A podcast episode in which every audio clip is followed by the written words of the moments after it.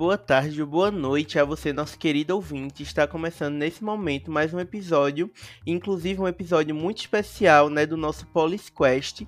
É, nesse episódio especial a gente vai falar do filme ou documentário, né, Estou me guardando para quando o carnaval chegar, disponível no streamer da Netflix.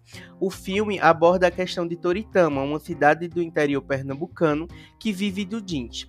Então, para fazer a apresentação do nosso convidado de hoje, eu vou chamar minha colega de bancada, Thaís Tenório. Olá, gente.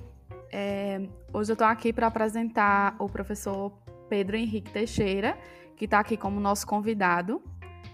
É, o professor Pedro, ele é doutorando em Educação pela Universidade Federal de Pernambuco, é mestre em Educação Contemporânea pela Universidade Federal de Pernambuco, Campus Agreste, é especialista em programação do ensino de História pela Universidade de Pernambuco. Possui graduação em História pela Universidade de Pernambuco. É professor do Instituto Federal de Alagoas e pesquisador da Universidade Federal de Pernambuco. Tem experiência na área de História, com ênfase em Teoria e Filosofia da História, atuando principalmente nos seguintes temas: educação, alienação, trabalho docente e educação integral. Depois dessa belíssima apresentação, eu quero chamar o professor Pedro para iniciar o diálogo de hoje. Bom dia, boa tarde, boa noite. Tem que, tem que falar assim, né, Guilherme? Nessas novas tecnologias. Eu que venho estudando é, a questão da tecnologia também e suas implicações na educação, às vezes me perco, tá? Quero só confessar aqui, antes de começarmos, Guilherme e Thaís, que eu, na minha cabeça, eu achava que era um vídeo, então até banho eu tomei para essa entrevista. E quando eu vim aqui, aí descobri que era um áudio. Vamos em frente, porque a vida é dessa forma, a gente vai aprendendo assim. Pois é, professor, é uma situação muito engraçada, né? Porque a, a gente pensa, né? A gente vem pensando, é, principalmente nesse período remoto, a gente pensa muito né, na, nas cal, né? Na, nas videochamadas que o povo coloca. E aí, quando chega é, para gravar os podcasts, a gente fica até é, meio sem saber o que fazer, né? Será que, será que eu tenho que fazer isso, né? A gente fica meio balanceado. É uma situação muito engraçada. É, então, professor, para começar o nosso diálogo, eu queria é, colocar como é que o senhor é, interpreta a, a questão é, de Toritama, né? Como é que a gente pode, é, como é que a gente pode colocar em palavras simples, né, para o nosso ouvinte nesse momento, a questão de Toritama? Pois é, Guilherme, é, é bem interessante. Eu tive muitos insights quando eu estava assistindo é, ao documentário. Né? Estou me guardando para quando o Carnaval chegar. E eu tive muitos insights. Na medida em que eu ia assistindo o documentário. Eu sou professor de história, eu, eu, eu, também ensino história da educação, mas tenho a disciplina de história, né? E trabalhei muito, por muitos anos, eu trabalhei a história da Revolução Industrial. E quando eu ia assistindo, quando eu ia vendo o documentário, é, o que me, me chamou a atenção e me deixou até é, meio em choque é, eram as semelhanças que existiam entre aquele, aquele modo de produção que existe em Toritama, onde o pessoal produz jeans, a maneira da organização social, a maneira da, da, da organização do trabalho e a revolução industrial. E aqui, é, meu querido, eu me refiro à revolução industrial do século XVIII, a primeira revolução industrial, né, onde as máquinas eram movidas a vapor. Então, toda aquela relação do ser humano com a maquinaria, e aqui eu estou usando esse, termo maquinaria, é, eu pego emprestado de Marx e Engels, toda essa relação do ser humano com a maquinaria, lá no século XVIII, na Inglaterra, e olha que coincidência incrível, né? Na indústria têxtil. A gente tem que lembrar que a Revolução Industrial uh, do século XVIII ela se dá predominantemente uh, na indústria têxtil. E, é, e essas semelhanças com Toritama me chamaram muita atenção. Como eu tenho estudado para a tese, né, pesquisado muito os escritos de Marx e Engels, eu comecei simplesmente a, na medida em que eu ia assistindo o documentário, eu ia vislumbrando os textos, a explicação da, dos fenômenos de exploração né, e de acomodação dos trabalhadores, de uma certa alienação, é, mas que é, é, muito complicado de se falar em alienação. Né? É sempre complicado essa ideia de que eu posso definir que o outro é alienado, como se eu também não fizesse parte desse sistema. É, há de se ter cuidado com essa categoria alienação. O fato é que, na medida em que eu ia assistindo o documentário, eu ia vislumbrando os textos de Marx. Há um composto, né, Guilherme e Thaís, muito importante é, na questão do trabalho em Toritama relacionado com a Revolução Industrial, que é o composto ontológico e que diz respeito à forma como o ser humano se faz, a forma como o ser humano se apresenta ao mundo, a forma como o ser humano se forma.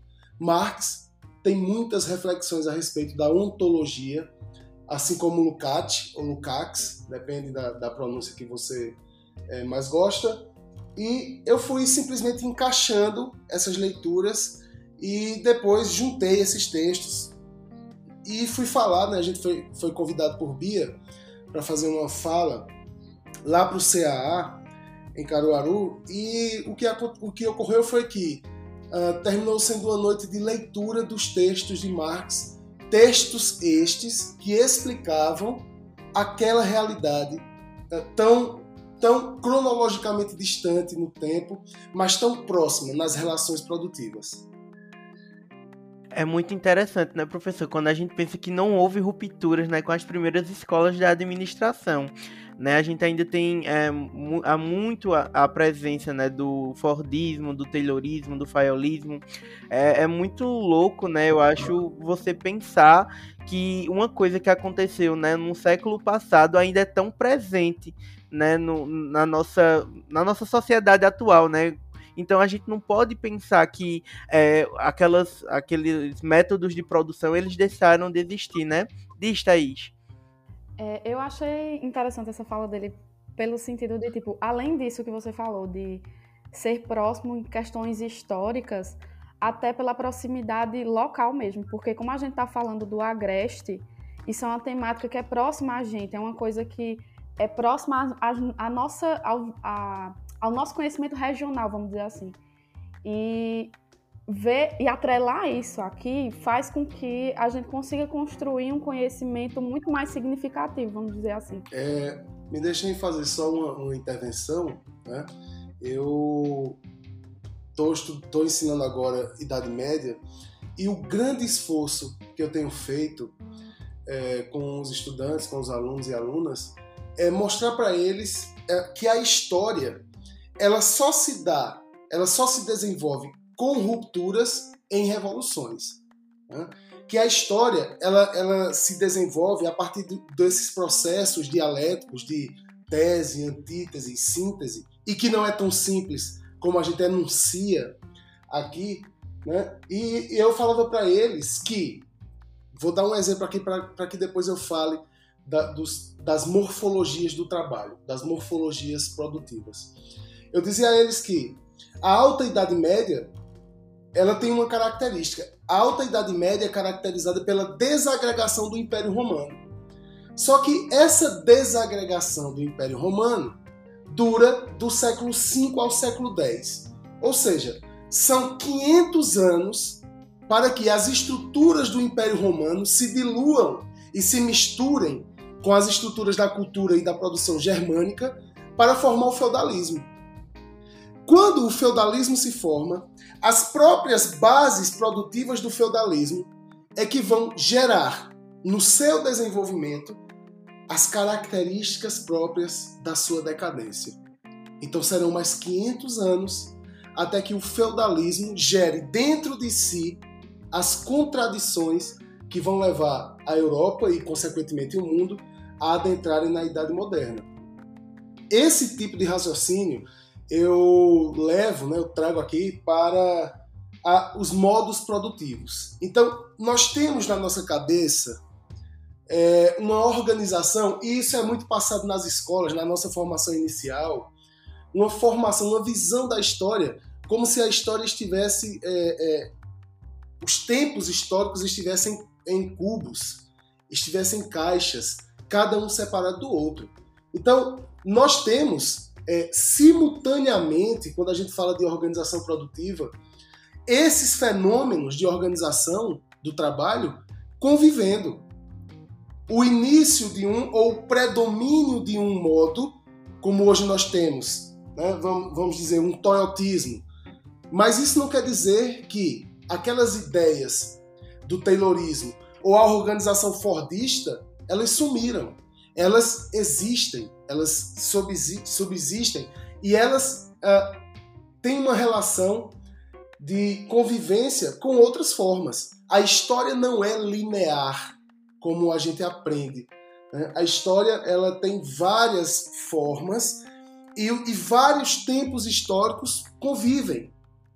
E aí nós temos lá na ponta, né, nas sociedades economicamente ou, ou, numa visão capitalista mais avançada, nós temos aqueles mo modelos produtivos né, que serão a tendência que outras partes do mundo vão seguir ou não, também isso não é, não é uma regra, vão seguir e desenvolver mais tarde. Mas nós temos, eh, se você procurar, nós temos gente batendo pedra né, é, para produzir algo e nós temos gente é, trabalhando com fissão nuclear. A história e o desenvolvimento do ser humano é a história e o desenvolvimento da tecnologia. É quando a gente marca na história a nossa capacidade de transformar a natureza através da tecnologia, que a gente vai avaliando uh, o quanto avançado ou atrasado nós estamos. E é bom que se diga, Guilherme, é bom que se diga, Thaís, essa avaliação se dá em relação ao modo de produção capitalista outros modos podem existir, uh, outras formas de comércio podem surgir, as antigas formas, algumas de suas características podem subsistir, e a história é esse amálgama, a história é essa complexidade, e é interessante que a gente olhe para a história uh, com esse olhar mais apurado e esperando essa complexidade. É muito bom, professor Pedro, o senhor, o senhor tocar nesse ponto, porque a gente fica tão acostumado né, a viver todo mundo ali nas suas caixinhas e não entender que tudo tem uma conexão, né? Tudo está interligado. Inclusive, né, eu gostaria de ressaltar que esse é o nosso objetivo do podcast, né? Porque é, o PolisQuest ele vai surgir justamente com a proposta da gente conseguir integrar as três é, disciplinas né, que a gente vê durante a graduação ali, a, a, política, né, a gestão, o estágio, que seria a prática desses conhecimentos teóricos que a gente recebe, e é muito importante a gente entender essa complexidade, né, a gente perceber essa complexidade, como tudo está ligado é, é, um com o outro, né, e de uma maneira extremamente é, é intrínseca, né, tudo faz parte, né? Tudo tá é, junto, aglomerado ali naquela situação. Eu posso até descrever para você, Guilherme, descrever para você, Thaís, é, reflexões que um, um dos nossos grandes estudiosos da educação, e eu, enquanto pesquisador da educação, tenho bebido muito nessa fonte, que é o Saviani. Né? E Saviani, é, no livro Escola e Democracia, ele fala muito de de é, teorias educacionais. E ele traz as teorias é, não críticas, essas teorias olham para a educação como se a educação estivesse desprendida do espaço econômico, como se a educação estivesse desprendida uh, do espaço social. E tornam-se acríticas essas teorias.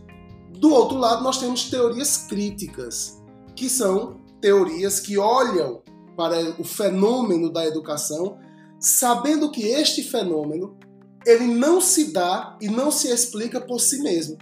A educação ela só pode ser explicada de forma crítica a partir do momento em que você reconhece que este fenômeno, o fenômeno da educação, ele ela está ligado com a sociedade, está ligado com as relações sociais, está ligado com as relações econômicas. Embora, quando uh, Saviani aponta, uh, por exemplo, Bourdieu, né, Pierre Bourdieu e, e Althusser como teóricos críticos da educação, ele coloca um, um adendo. Esses teóricos são críticos reprodutivistas, assim como era o nosso querido Paulo Freire.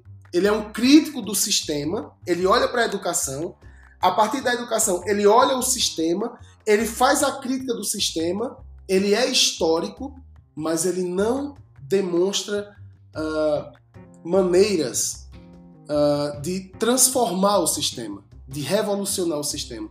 E aí a gente vai lá para a tese 11 de Marx, uh, quando ele fala, quando ele está falando sobre Feuerbach, num livro chamado A Ideologia Alemã, e Marx diz, olha, e claro, eu vou parafrasear, né? Olha, estamos cansados de pensar o mundo, né? A filosofia já pensou demais o mundo.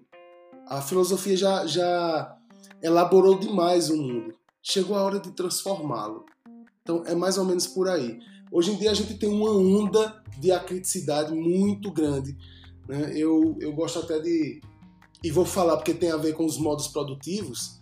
Porque os, modos, os modos produtivos, seja ele o Taylorismo, seja ele o Fordismo, o Toyotismo, eles produzem discursos que justificam a, aquelas formas de exploração. Então, é muito comum hoje nós ouvimos falar nos coach, né? Coach para tudo na vida. Você tem coach para tudo na vida. E o coach ele faz uma, uma, uma, um tipo de mágica, ele produz um tipo de magia que está muito escorada uh, na, na alienação, né? No fetichismo da mercadoria, que é dizer que você pode transformar a sua vida a partir do seu pensamento. Se você tiver um pensamento positivo, você vai transformar a sua vida.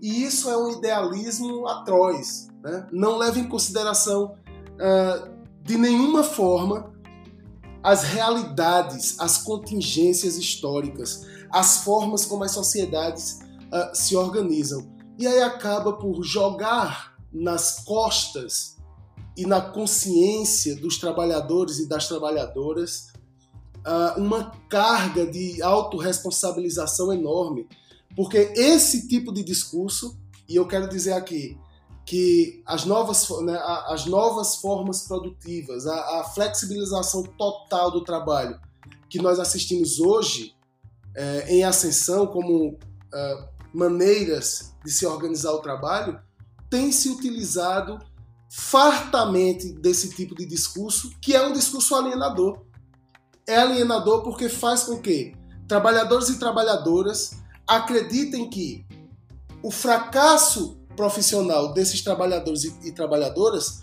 não tem nada a ver com o sistema em crise. Faz com que esses trabalhadores e trabalhadoras acreditem que o fracasso profissional deles tem a ver com a sua falta de vontade, com a sua falta de preparo, com a sua falta de, de uh, de uma mente forte e produtiva que faça você prosperar. Então, é esse tipo de ideologia que tem permeado o mundo, né? e, sobretudo, quando a gente fala, por exemplo, no, no trabalho via plataforma ou via aplicativo, é muito comum a gente ouvir falar que o trabalhador, a trabalhadora, é empreendedor de si mesmo. Né? E isso é um perigo. É a responsabilização do sujeito, professor. Eu acho que não tem palavra que descreva melhor isso que o senhor falou, né? Palavras, né? Porque, assim, a gente vê é, um processo de dizer. É, eles tentam esconder a todo momento que o sistema está em crise, né? Eles tentam é, responsabilizar, seja o sujeito, seja o Estado, para esconder a crise estrutural né, que está se vivendo. E aí eles responsabilizam o sujeito, e como não tem emprego para todo mundo, eles vão lá e dizem: é, empreenda, né? Inclusive, é interessante a gente pensar como isso tem influência dentro da educação né? Porque a gente tem o quê? A, a política de responsabilização, né? O accountability, eu, acho que é assim que fala, e se vocês souberem, vocês me corrijam. É, dentro das escolas, né? Uma coisa muito louca você responsabilizar o professor, o aluno e nunca quem realmente tem culpa, né? Sempre o outro, né? Eles nunca olham para dentro de si mesmo. Diz, Thaís. Isso que tu pontuou, Guilherme, realmente assim, eu comecei a pensar aqui agora, por exemplo, a questão do protagonismo, que eles colocam os meninos para justamente tipo, ah, sejam empreendedores, busquem para eles irem atrás das coisas, só que assim, a gente sabe que o, o, o, nosso modelo de sociedade ele não é justo. Tanto que a gente tem, acho que o que, 15 milhões né, de desempregados atualmente. E isso casa muito com o que Pedro falou. É, a gente tem essa questão dessa responsabilização dos, dos próprios sujeitos por um fracasso que de fato não é culpa deles. Né? É interessante, Thaís, essa sua colocação, porque é, outro dia eu vi no Facebook um comercial, né?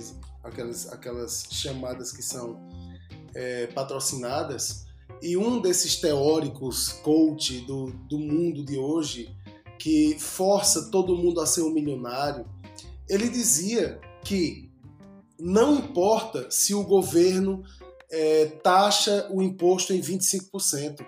Se você não é um milionário, a culpa é sua. E eu fui lá, não aguentei, fui lá comentar, dizer como assim? Né? Então quer dizer que o teu enriquecimento pessoal ele está desprendido da realidade. Como é que você consegue sair da realidade social, sair da realidade econômica é, e virar, se tornar um milionário e dizendo assim, não, se o governo cobrar 70% de imposto, mesmo assim, a responsabilidade de se tornar um milionário é tua. Nós estamos vivendo uma época de extrema alienação, onde as pessoas não, as pessoas têm perdido o senso do, até do ridículo. Eu, gost, eu gostaria até de citar né, uh, o touro de ouro que colocaram lá na bolsa de valores uh, de São Paulo, no momento em que a fome se alastra pelo país. E aí você coloca um touro de ouro representando a pujança e a riqueza do mercado financeiro numa sociedade que passa fome. Então, é esse tipo de, de pensamento acrítico né, que todo historiador deveria combater. Né? E, é assim, e, é, e é por aí, é por esse caminho que a gente tem seguido para trazer, uma, ou, ou, estimular, dialogar para que as pessoas desenvolvam uma, uma consciência crítica. Não que parta de mim, como se eu fosse o dono da verdade, mas os professores têm esse dever né, de estimular a criticidade das pessoas. E professor, quando o senhor fala essa questão da, da criticidade, para mim no filme documentário é, foi uma cena muito marcante. Eles falarem com tanto é, com tanto finco, né? Assim, com tanto, com tanto brilho no olho, é, que eles são donos do próprio negócio, né? Lá quando a gente pensa no me guardando para quando o carnaval chegar, eles falam como se é, é eles não é, trabalhassem para as outras pessoas, sabe? Eles não têm, é, eles estão tão alienados que aquele trabalho é, é, a vida deles que eles não percebem, né? Que eles só fazem uma parte da produção e que na realidade eles não passam de meros terceirizados né? Assim, eles ficam o tempo todinho, né? Não sei se o senhor percebeu também, Thaís. Eles ficam, ah, eu sou dono do meu próprio negócio, agora sim eu tenho minha vida, eu tenho o meu negócio, não sei, né? nessa perspectiva. E aí é, é muito louco você pensar nisso, como eles não percebem que eles estão sendo alienados. Eles só fazem uma parte, tipo, tem muita facção ali que só faz, né, tipo, o bolso do jeans, né, é, outro costura o cós, e, e, eles ficam nesse movimento, né, de, olha, eu sou dono do meu próprio negócio, eles enchem o peito para dizer, né, eles batem o peito, eu sou dono do meu próprio negócio, só que não são, eles são pessoas apenas que fazem uma parte da produção e estão extremamente, de certa forma, alienados, inclusive, é, quando a gente pensa é, na questão que eles não têm, né, depois dinheiro nem para curtir o carnaval. Diz, Thaís. Não, assim, eles fazem, além deles fazer só uma parte da produção, tem também uma uma fala que eu lembro que ficou bem marcada assim para mim, que é tipo, quanto mais eu trabalhar, mais eu ganho, sendo que tipo eles ganham o mínimo pelo trabalho que eles fazem. Quem vai ganhar de fato é quem vai revender aquelas peças. Né? O, como você falou, o trabalho que eles fazem é só uma parte muito pequena de todo esse processo de produção. E aí eu, eu acho muito interessante. Eu tenho me, me debatido muito, né? sobretudo depois que eu vi o documentário, tenho me debatido muito internamente para é, pensar, primeiramente, é, que antes das facções, né, esses locais onde se produzem se produzem bolso, jeans e, e, peças, né? E eu quero, eu quero utilizar essa palavra peça aqui de propósito, já já eu digo porquê. Eu fico pensando o que seria Toritama antes dessa produção do jeans. Fico pensando que seria um deserto econômico. Né? Então, talvez a questão da produção é, naquele local é, traga um certo desenvolvimento econômico. O que eu fico me questionando é a forma de exploração do trabalho. Porque, de qualquer forma, ali tem uma cidade inteira trabalhando em prol disso. E aí, é, como Thaís é, levantou, é, a, e, e, Guilherme, é, existe a produção por peça, né? Então você vai costurar um bolso. Então, por cada bolso que você vai costurar na calça, você ganha 10 centavos. E o que me espantou foi a partir desse momento que eu comecei a entender que é, as teorias e, e, a, e a, a, a, descrição que Marx e Engels faz da sociedade inglesa no século XVIII, daquela primeira fase da Revolução Industrial, era muito idêntica. Porque tanto nos Grundes, que é um livro de Marx, quanto no Capital, Marx fala do trabalho por peça. E Marx é muito enfático em em afirmar que o trabalho por peça é o trabalho mais adequado ao capitalista. Então, é o, é o trabalho que mais agrada a quem explora a mão de obra. Por quê? Porque o trabalho por peça, é, e isso vocês, vão, vocês podem perceber nos discursos daqueles trabalhadores e trabalhadoras, é, força o trabalhador a ultrapassar, inclusive, os seus limites psíquicos e os seus limites físicos. Esse nexo, nexo, nexo psicofísico é ultrapassado. E aí você vê trabalhadores que passam uma semana inteira produzindo uh, suas peças de roupa e quando vão à feira vender esse, essas peças, eles simplesmente dormem, desmaiam, exaustos.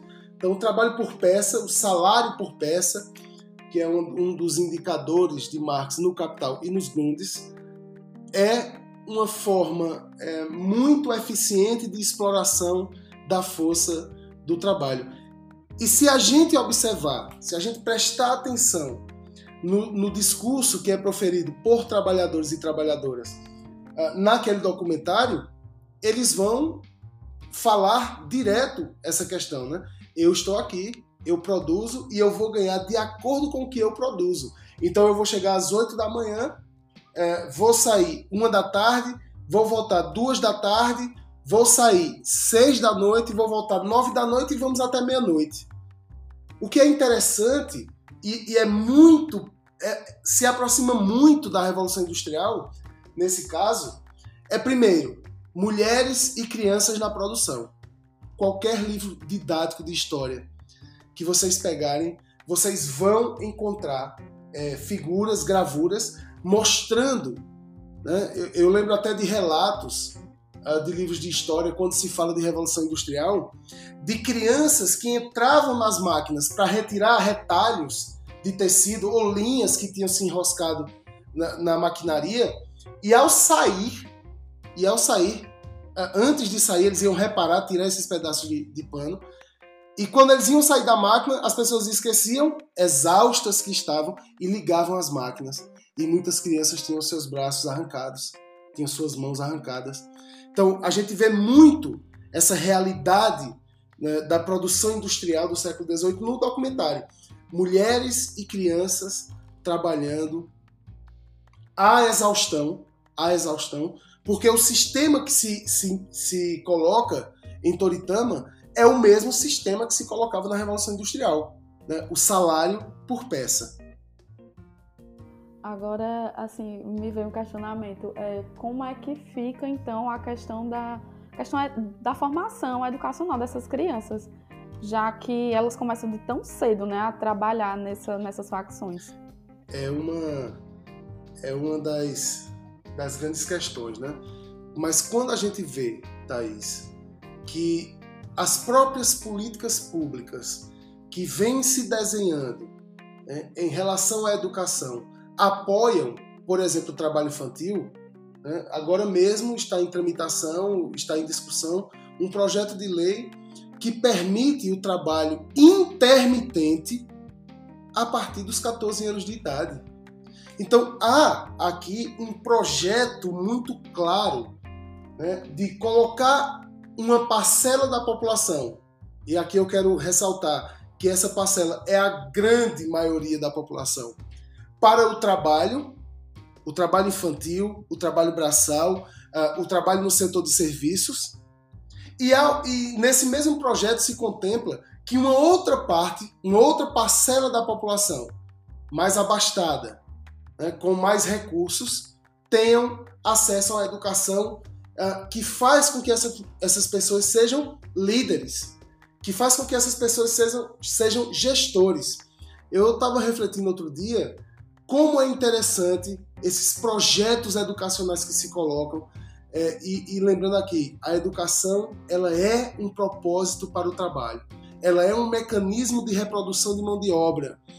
E eu estava lembrando que existe hoje no Brasil um movimento muito forte né, para que uh, o, o, a escola, a educação forma, na sua forma militar seja espalhada pelo país. É muito interessante. Os ricos educam os seus filhos uh, em métodos, no método Montessori, né, em, métodos, em metodologias ativas, e, e aqui deixe só eu ressaltar: metodologias ativas, sala de aula invertida, todos estes novos denominadores, esses novos nomes para a educação, tudo isso se chama educação baseada em Paulo Freire. É porque é mais, é, é mais elegante dizer metodologias ativas. Então, para as classes ricas, o, o, eu, não, eu não vou poder falar aqui em método Paulo Freire, porque não existe um método Paulo Freire, tá? Então, é, para os ricos, as ideias de Paulo Freire na educação, que, que dão autonomia, aos seus filhos na educação, para os ricos, os métodos, o método Montessori, para os pobres, escolas militares, para que os pobres aprendam apenas a se calar e a obedecer. E aí, professor, o senhor tocando nesse ponto, né, da, dos ricos terem outro tipo de escola e o pobre é, um, outro, um outro tipo de escola, me lembra muito as políticas do século passado, né?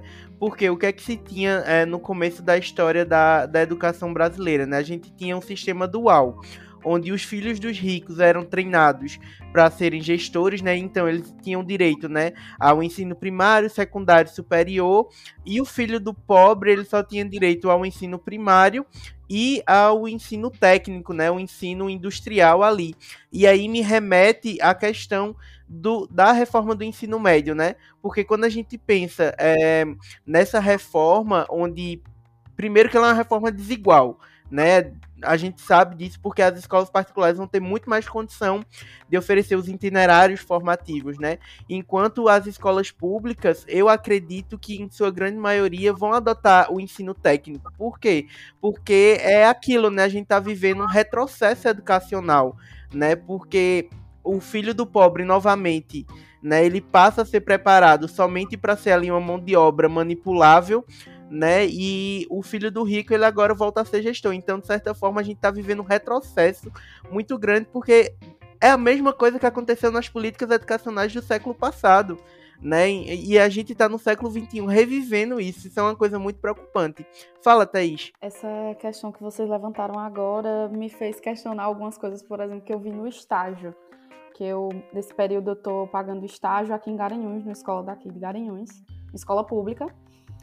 E desde o momento em que eu pisei na sala de aula, eu me questionava do fato de a professora que eu vinha avaliando, né, ela não fazia, ela não trazia questões sociais para você refletir em cima. Por exemplo, a gente estava trabalhando um assunto, isso o ensino de ciências, né? É a questão da, da, das fontes de energia. E aí, assim, a gente está passando por uma crise energética ela poderia trazer reflexões sobre isso, mas ela não, não traz. Então esses meninos eles não desenvolvem esse, esse, essa criticidade e acaba que isso vai sendo esses meninos vão passando de ano e a cada ano não aprendem, não não desenvolvem essa criticidade, aí se formam e não não se questionam, sabe? E, e acho que para mim ficou mais nítido ainda quando eu vi as apresentações daquele trabalho de conclusão do fundamental, porque realmente é, é eles parecem pareciam robozinhos assim de ler a apresentação que estava ali no slide e não conseguia tipo fazer uma reflexão mais profunda sobre o assunto, por mais que fossem temáticas que têm uma problemática social, é, inclusive muito, é, como é que é o nome? Muito atual. Atual isso, muito atual, mas que não era desenvolvida, não era, não tinha esse questionamento. É muito interessante, Thais, o que você coloca, né? E a BNCC e, essas novas reformas, elas atuam é, diretamente nesse ponto que eu considero um ponto crucial, diminuindo as disciplinas uh, de reflexão, né? então filosofia, história, geografia, sobretudo um ataque frontal às ciências humanas, porque é, exatamente as ciências humanas vão fazer com que aquelas pessoas que estão sendo exploradas, por exemplo, em Toritama, reflitam sobre a sua condição. O que a gente vê ali é um discurso, e aqui eu não quero fazer um juízo de valor, julgar aquelas pessoas, tá? como se elas é, tivessem outra opção, tivessem outra escolha. Elas podem, elas têm a opção de se organizar, elas têm a opção de, de formar sindicatos, elas têm a opção de formar cooperativas, mas o que a gente assiste ali são trabalhadores e trabalhadoras que ainda, em sua maioria, né, e a gente sem, sem generalizar aqui, mas em sua maioria desconhecem desconhecem a sua condição de exploração, né, de, de, de, pessoas que estão sendo exploradas. Existem do, duas passagens num dos livros de Marx que eu tenho utilizado para desenvolver a minha tese, né, chamados Manuscritos Econômico-Filosóficos, ou os Manuscritos de Paris de 1844, duas passagens que revelam muito do sentimento daqueles trabalhadores e trabalhadoras de Toritama.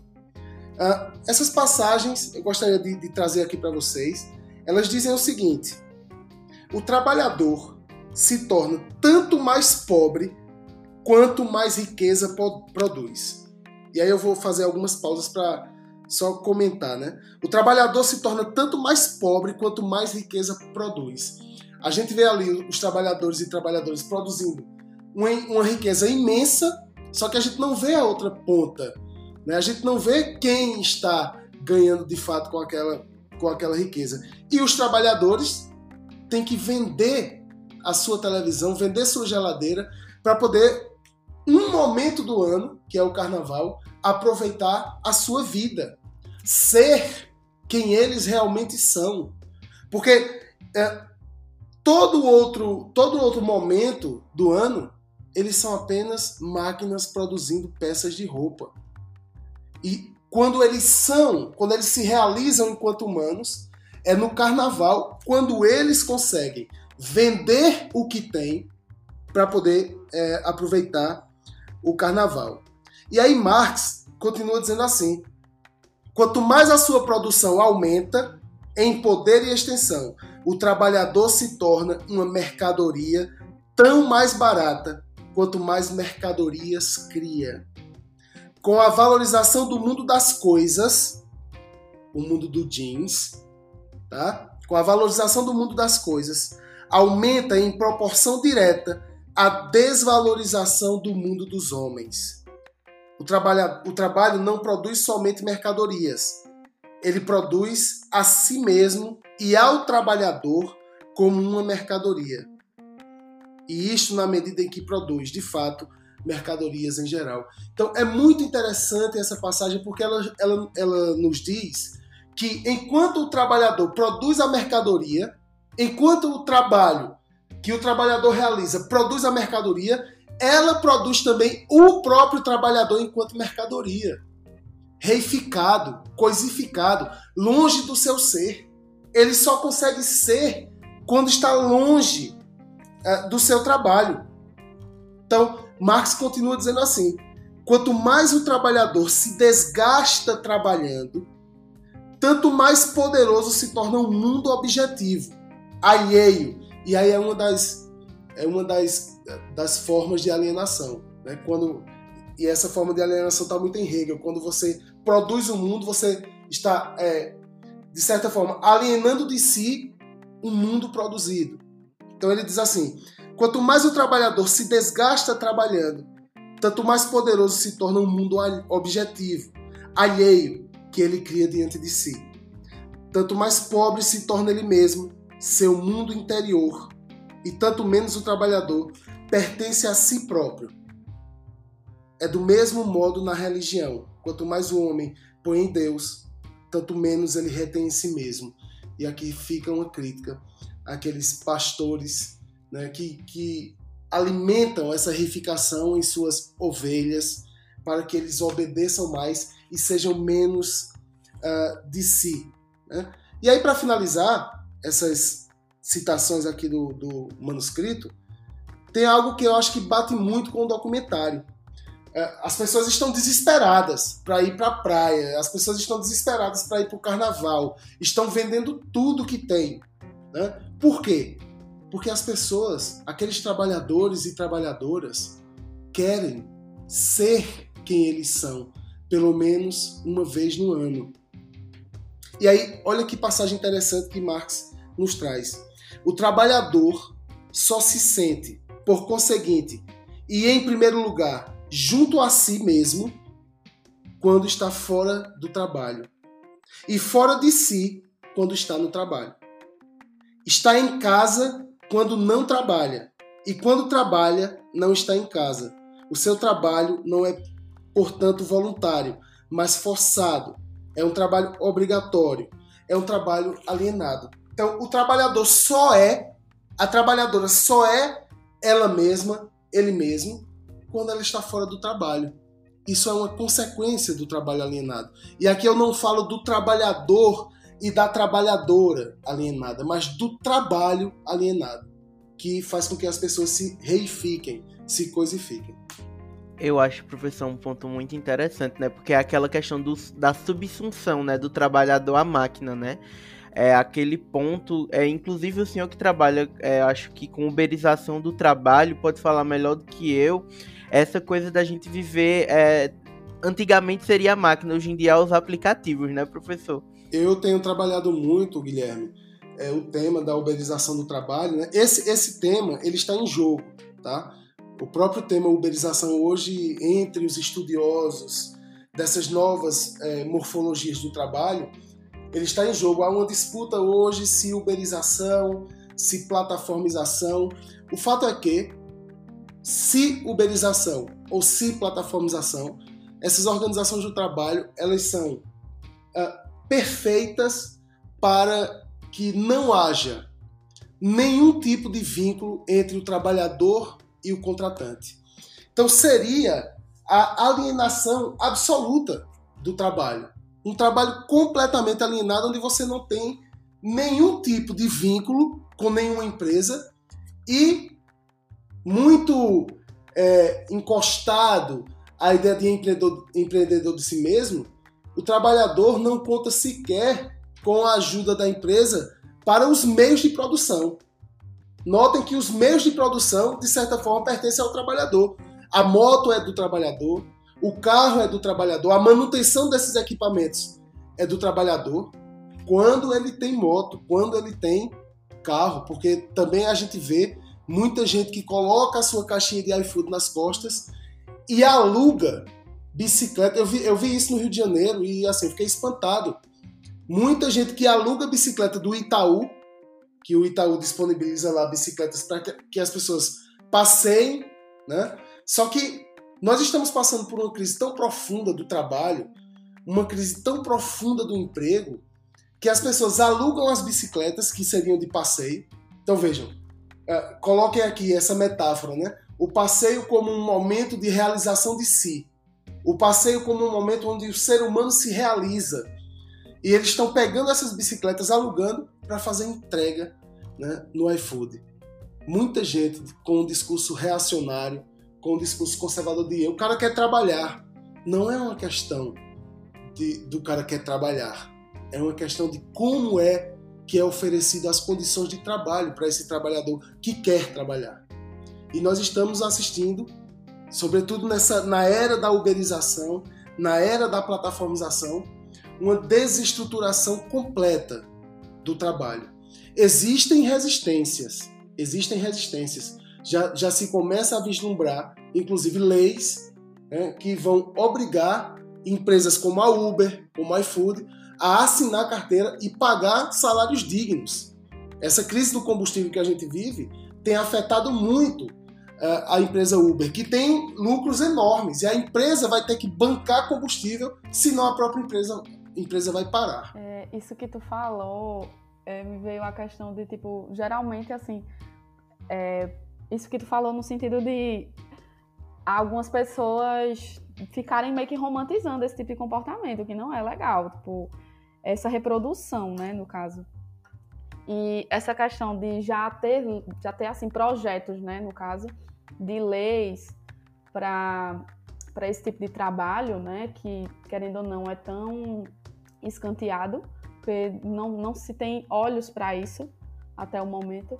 Acho que só se tem olhado mais justamente por causa da questão dos combustíveis, né? Essa questão dessa crise energética de fato.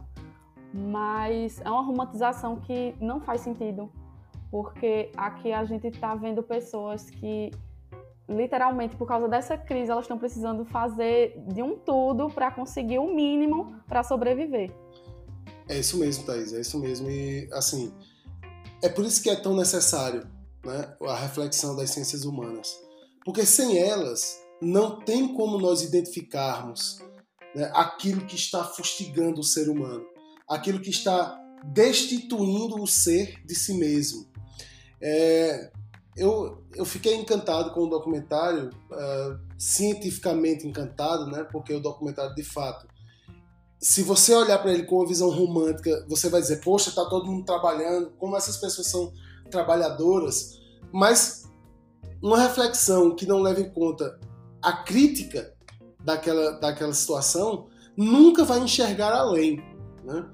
É, existem algumas cenas em que você vê o quanto aquelas pessoas, sobretudo as mulheres, tá? Sobretudo as mulheres, estão ligadas àquelas máquinas de costura. Como elas fazem parte daquelas máquinas de... Aquela máquina de costura passa a ser a vida daquela trabalhadora. E Marx tem duas passagens que eu gostaria de trazer aqui para vocês. Uma é nos Grundes, que diz o seguinte: Por conseguinte, um modo de trabalho determinado aparece aqui diretamente transposto do trabalhador para o capital na forma de máquina. Olha como isso se relaciona com a ideia de que o trabalhador passa a ser máquina. O trabalhador se reifica, se coisifica e passa a ser máquina. Marx continua dizendo assim: e por meio dessa transposição, sua própria capacidade de trabalho é desvalorizada. Daí a luta dos trabalhadores contra a maquinaria. E aí aqui a gente vai lembrar Ned Luddhan, né, é movimento ludista, onde os caras queriam destruir as máquinas, achando que eram as máquinas que estavam tirando o emprego deles, transferindo para as máquinas uma responsabilidade que não era das máquinas, não eram das máquinas, mas isso porque o trabalhador está reificado. Né? O que era atividade do trabalhador vivo devém à atividade da máquina. Assim, a apropriação do trabalho pelo capital o capital, absorvendo em si o trabalho vivo, se apresenta ante o trabalhador de maneira cruamente perceptível, como se tivesse amor no corpo. Vejam, vejam essa frase de, de Marx, como se tivesse amor no corpo. Vejam quanto aquelas pessoas, de certa forma, em seus discursos, amam aquelas máquinas. Veem naquelas máquinas o seu sustento. E de fato é. E de fato é. O que nós estamos é, questionando aqui são as formas uh, de exploração do trabalhador. Já no Capital, Marx diz o seguinte: tornando supérflua a força muscular, A maquinaria permite o emprego de trabalhadores sem, sem força muscular ou de desenvolvimento físico incompleto, mas com membros mais flexíveis.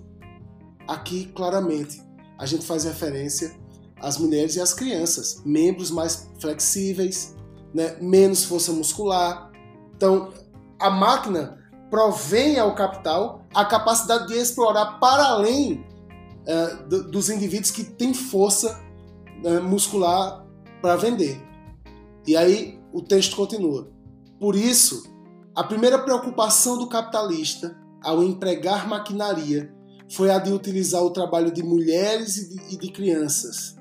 Assim, de poderoso meio de sub, substituir trabalho e trabalhadores, a maquinaria transformou-se imediatamente em meio de aumentar o número de assalariados, colocando todos os membros da família do trabalhador, sem distinção de sexo e de idade, sob o domínio direto do capital.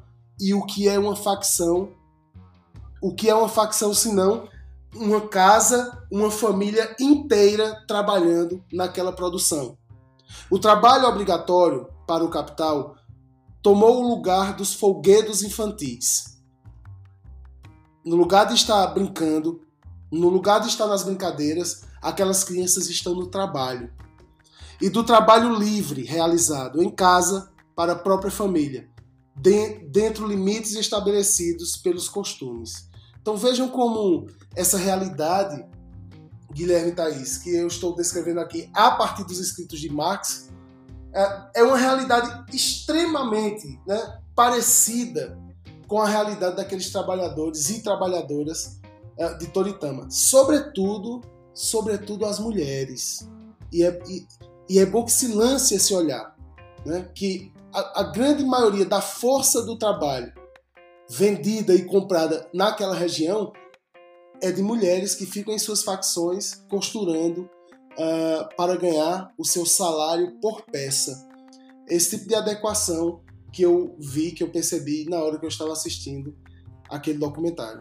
E assim, Pedro, ainda vale salientar que a mulher, além do trabalho que ela está tendo ali, ela ainda tem as questões domésticas, né, que geralmente é colocado para as mulheres, que assim, a gente sabe que deveria se existir uma divisão dos trabalhos domésticos, mas que quando a gente vai para a realidade não se tem. E aí a mulher tem uma dupla ou tripla jornada também se ela for mãe, por exemplo. E, ainda, e aí vem essa sobrecarga ainda maior, né?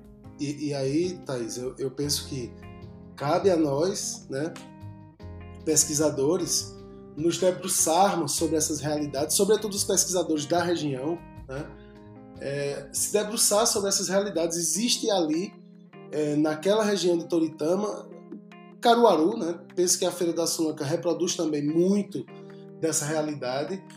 É, existe ali muito a se descobrir, muito a se ouvir, sobretudo a ouvir.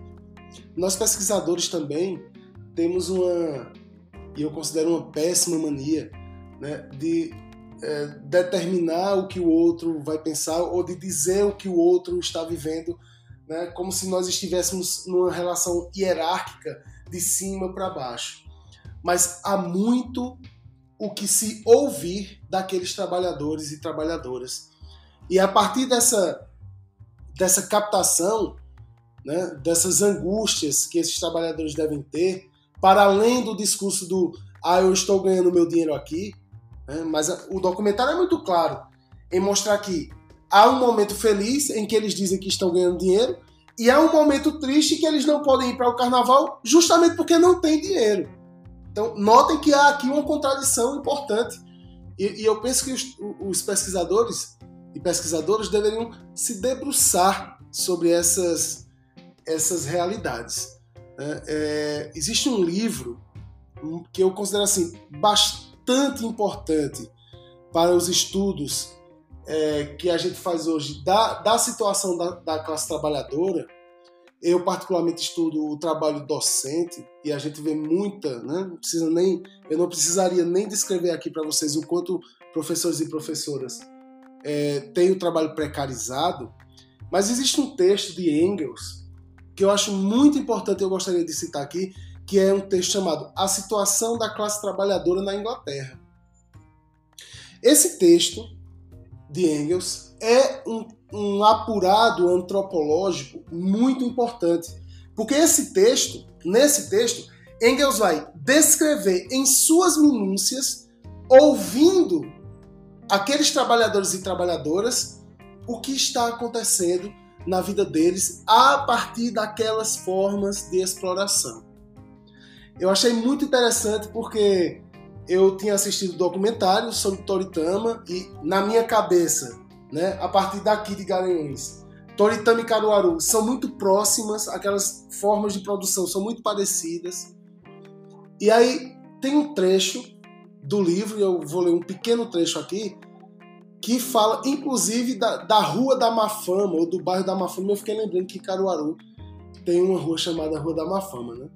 E aí o, o trecho de Engels diz o seguinte: depois de pisarmos por uns quantos dias as pedras das ruas principais, depois de passar a custo pela multidão, entre as filas intermináveis de veículos e carroças, minha gente, se eu não dissesse que era Engels, e se eu dissesse que isso aqui se trata de Caruaru ou de Toritama, na área da feira do jeans, é, é a mesma é, é, é a mesma realidade.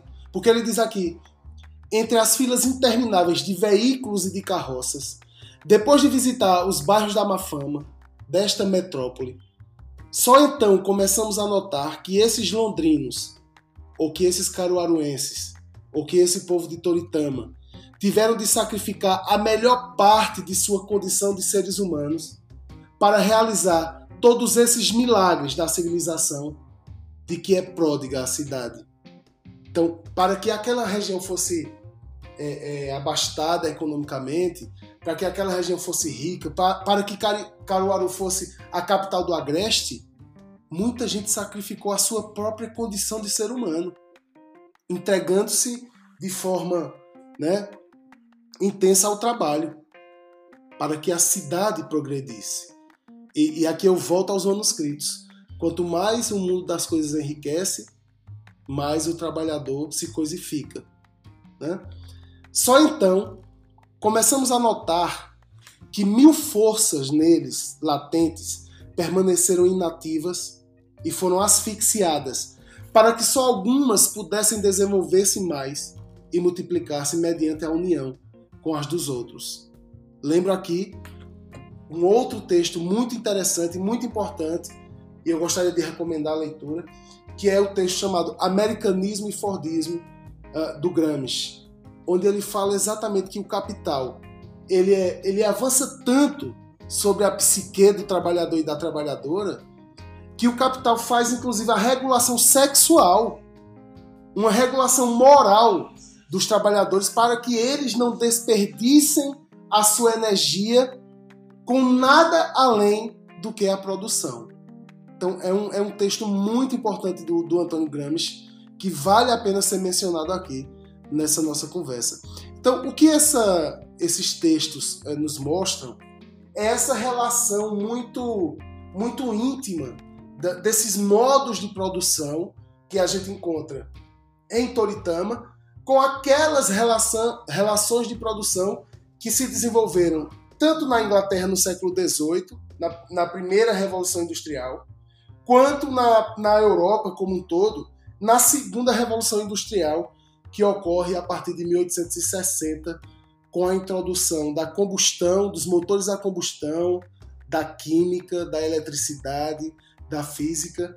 E a gente sabe qual foi o fim desse boom industrial. Né? O fim desse boom industrial foi uma corrida louca uh, por mão de obra e matéria-prima, que culminou na Primeira Guerra. Mas, claro, eu não estou esperando guerras aqui é, na nossa região. Estou apenas descrevendo a similitude daquela situação daqueles trabalhadores com estas que a gente encontra em Toritã.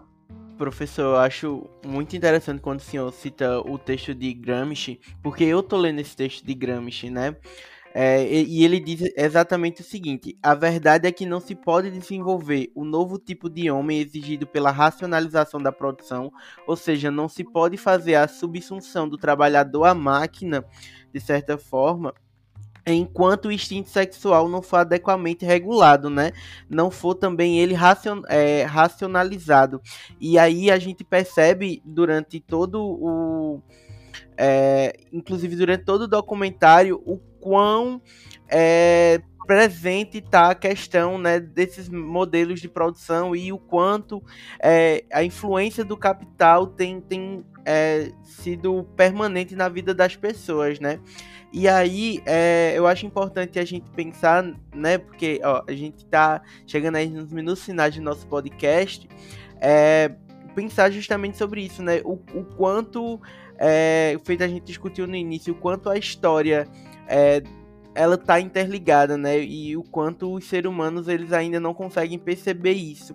Então, essa questão, né, da coisificação do trabalhador em pleno século XXI é uma coisa muito louca de se pensar, porque isso foi teorizado, né, ali no, nas, nos primeiros modelos de produção nas, da escola, né, nas primeiras escolas de administração escolar, ou da administração escolar não, perdão, da administração científica, né? E, e, inclusive a questão da especialização também fica muito presente no documentário, né? Cada um faz uma parte do da calça, né? Vamos colocar assim, da peça de jeans que o professor colocou. E aí a gente fica nessa coisa de especializar tanto, especializar tanto que acaba que o trabalhador não sabe nem o que ele está produzindo, né? Então é, é, muito importante a gente fazer essas reflexões. Então, como está dando nosso tempo, eu vou pedir para o professor Pedro fazer a fala dele de encerramento sobre a questão do documentário. É, Guilherme, Thaís, foi, primeiramente eu quero dizer que foi um prazer enorme né, participar com vocês aqui. É sempre um prazer a gente poder é, difundir conhecimento, né, difundir os estudos que a gente está produzindo, tentar conceber, né, tentar é, interpretar o que a realidade nos mostra. Eu acho que isso é uma, uma ação muito própria de nós, professores, é, e de vocês, estudantes, que de certa forma já estão aí né, na luta, e nós vamos é, caminhando nesse, nesse sentido. O documentário que eu recomendo muito que as pessoas assistam mas não como um passatempo, né? não como uma forma de você conhecer aquela realidade de forma. É, eu não quero dizer que o documentário é superficial, o documentário abre o espaço do debate. Senão, este debate que nós estamos fazendo aqui não seria possível. Este debate aqui só foi possível a partir do documentário. Então, eu queria recomendar que as pessoas assistissem esse documentário, que refletissem sobre a condição dos trabalhadores e trabalhadoras daquela região. E, claro, a condição dos trabalhadores e trabalhadoras daquela região em específica não é diferente da condição dos trabalhadores e trabalhadoras do mundo. Né? É, o que você está vendo ali, você vai encontrar na China e talvez de forma ainda mais brutal. Né? Você vai encontrar na África, talvez de forma ainda mais brutal. É necessário que a gente abra uh, os nossos abra os nossos olhos para enxergar as injustiças do mundo e tentar repará-las. Tentar repará-las. Eu tenho pesquisado muito a inserção da tecnologia na exploração do trabalho. E quanto mais filmes como Matrix, filmes como Eu Robô, filmes como O Exterminador do Futuro é, parecem com a realidade, mas assustado eu fico. É por aí, meu querido Guilherme minha querida Thaís. Então a gente agradece né, a participação do professor Pedro. É muito importante né, ele ter feito essa fala hoje com a gente. Eu espero que vocês tenham aproveitado, assim como eu, né, nosso querido ouvinte. E aí, professor Pedro, eu queria que o senhor divulgasse suas redes, onde é que a gente lhe encontra, né? Se o senhor tem alguma leitura, né, assim, a mais para recomendar pra gente. É, faça aí sua fala sobre isso. Pois vamos lá, tem um bocado de coisa que é, eu, eu, eu eu acho que eu não sou uma pessoa muito normal, porque eu não durmo tentando produzir, tentando entender, tentando ler, né? E eu tenho um monte de rede social onde a gente é, coloca nossas reflexões. Então eu tenho o meu Instagram, que é pedro.henrique Lá eu coloco muitas, é, muitos textos, inclusive eu acho que foi no Instagram que eu postei um texto que se chama Marx e Toritama, e que Bia viu e que proporcionou agora esse nosso encontro. Né? Eu tenho o meu canal do YouTube, Pedro Henrique Teixeira, eu, eu posto muitos vídeos lá. Tem um podcast é, que eu esqueci o nome agora, muito legal, né? Mas o podcast é legal. E tenho, juntamente com dois professores muito amigos meus, que é Helder Eric, poeta, e Mário Rodrigues, que é escritor, ambos premiados nacionalmente, né? um em poesia e outro em prosa. Nós temos todos os domingos um, um momento em que nós debatemos cultura, né? música, literatura, cinema e trazemos convidados muito especiais. Inclusive, Thaís, Isabela Moraes já participou conosco. Né? Eu lhe convido a assistir, porque foi muito legal essa entrevista. O nome do canal é Intervenção Cultural, no YouTube. O Intervenção eu assisto, já venho acompanhando já faz um tempo. É, eu queria reforçar o agradecimento, não só a Pedro, né, por ser nosso convidado especial, mas a Guilherme também por trazer né, essas reflexões que foram tão interessantes para esse momento. E agradecer aos ouvintes que chegaram até aqui. Né? Gostaria que vocês salvassem o nosso podcast caso, gostar, é, caso tenham gostado do nosso conteúdo. E assi assistam não, né, gente? Escutem os nossos outros episódios que também trazem reflexões tão boas quanto esse daqui, tá? Então é isso. Beijo, bom dia, boa tarde, boa noite a todos vocês.